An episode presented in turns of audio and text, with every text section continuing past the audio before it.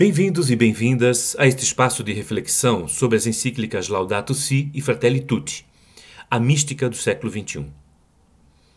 Diz a encíclica Fratelli Tutti que o bem, como aliás o amor, a justiça, a solidariedade, não se alcançam de uma vez para sempre.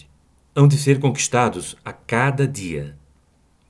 Não é possível contentar-se com o que já se obteve no passado nos levando a ignorar que muitos dos nossos irmãos e irmãs sofrem situações de injustiça que nos interpelam a todos. A história hoje dá sinais de regressão. Reacendem-se conflitos que se consideravam superados, ressurgem nacionalismos fechados, exacerbados, ressentidos e agressivos. Se criam novas formas de egoísmo e de perda de sentido social mascaradas, muitas vezes, por uma suposta defesa de interesses nacionais. Devemos estar atentos, então, a um perigo do nosso tempo, que é o desinteresse pelo bem comum. Os conflitos locais e o desinteresse pelo bem comum, eles são instrumentalizados pela economia global e acabam nos levando a, a, a uma maior concentração de poder e de renda. Essa cultura é, não unifica as pessoas, pelo contrário, divide as pessoas e divide as nações também.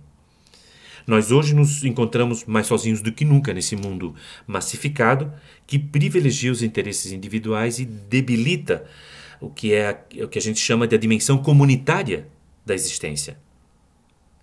Continua Fratelli Tutti dizendo que a melhor maneira de dominar os outros e avançar sem entraves é semear o desânimo e despertar uma desconfiança constante, mesmo que disfarçada por trás de defesa de alguns valores. Usa-se hoje em muitos países esse mecanismo político de exasperar, exacerbar, polarizar. Né? Muitos países estão absolutamente polarizados. Então, com várias modalidades, nega-se aos outros o direito de existir, de pensar e para isso se recorre à estratégia de ridicularizar, é, insinuar suspeitas né? e, e, reprimir. As, as redes sociais, aliás, estão entupidas disso. E dessa forma, a política deixou de ser um debate saudável sobre projetos a longo prazo, para o desenvolvimento de todos, para o bem comum, e limita-se muitas vezes a, a efêmeros recursos para destruição do outro.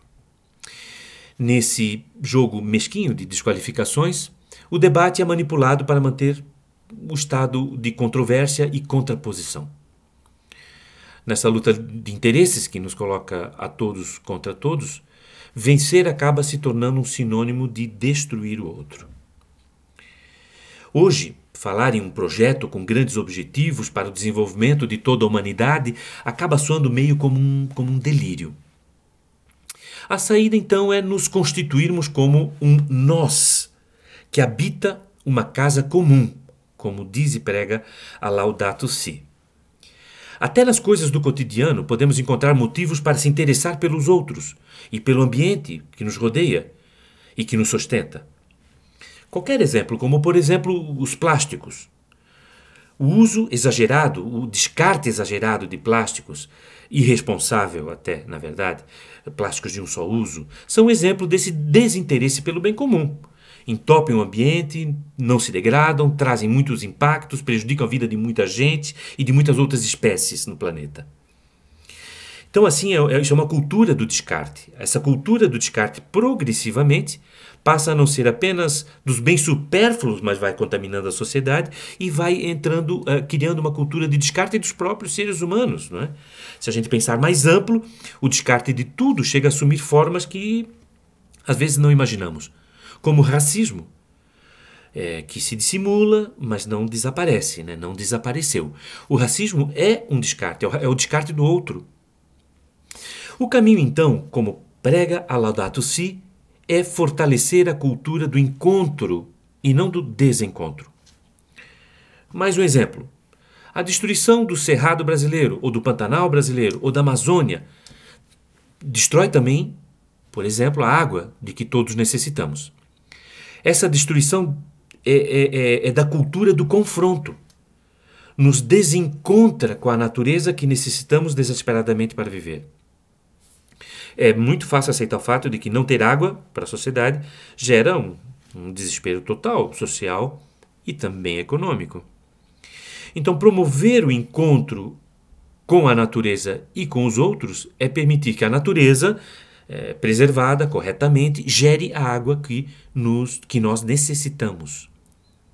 São apenas exemplos, mas se nós pararmos para pensar, nós vamos encontrar muitos meios de superar o desinteresse pelo bem comum e podemos disseminar esse interesse pelo bem comum, recuperando valores fraternos e superando a tentação do cinismo e da desilusão.